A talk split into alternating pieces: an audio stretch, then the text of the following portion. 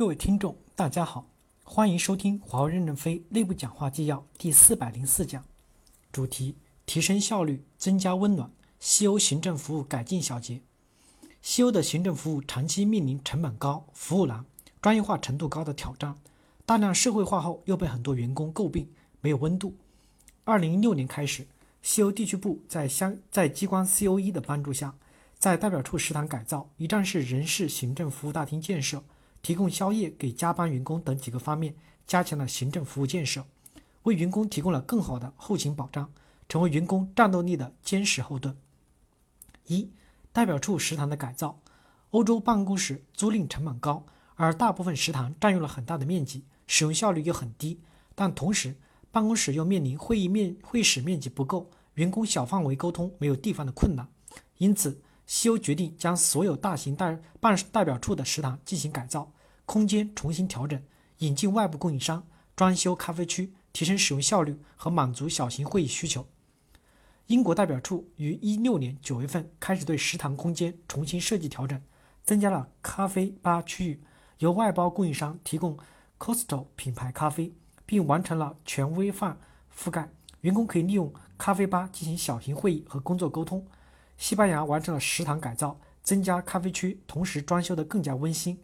德国代表处的食堂原来除三餐外利用率不高，下半年开始对现有的餐厅进行了重新布局，划分功能区，除了三餐正常就餐使用外，还能满足客户的接待、员工的沟通、内部的会议、培训等综合功能，同时能解决会议室不足的问题。目前已完成第一部分改造。二、宵夜保障。临近年底，在晚上九十点钟，办公室都满是加班的员工。地区部领导要求做好员工的后勤保障和服务工作。各国代表处行政在几周之内克服经费等困难，完成与外包供应商的沟通和各项准备。法国将宵夜推到加班员工面前，西班牙能吃上热腾腾的馄饨和春卷。西欧所有代表处新增的宵夜服务受到员工的广泛好评。三，一站式服务提升效率。原来行政服务模式分散，新员工报到办理人事、行政、IT 服务需要通过六个接口接口人七个环节，耗时至少两天才能正式开始工作。外派员工和出差员工也存在类似的问题，而且员工满意度很差。同时社会化以后，员工刚到两眼一摸黑，全靠自己摸索。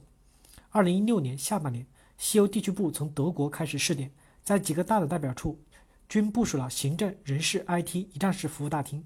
员工不用再到不同的部门找不同的人员办理不同的业务，一个窗口解决所有的问题，大大的提高了服务效率。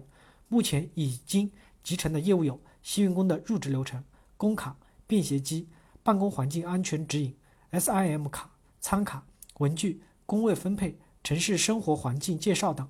同时，计划将把供应商的业务受理也集成进一站式服务大厅，例如租房中介、银行上门、小孩入学帮助等等。通过优质供应商的引进，让员工进一步减少非工作事务的干扰，更好的聚焦到工作上来。行政无小事，全看用不用心。感谢大家的收听。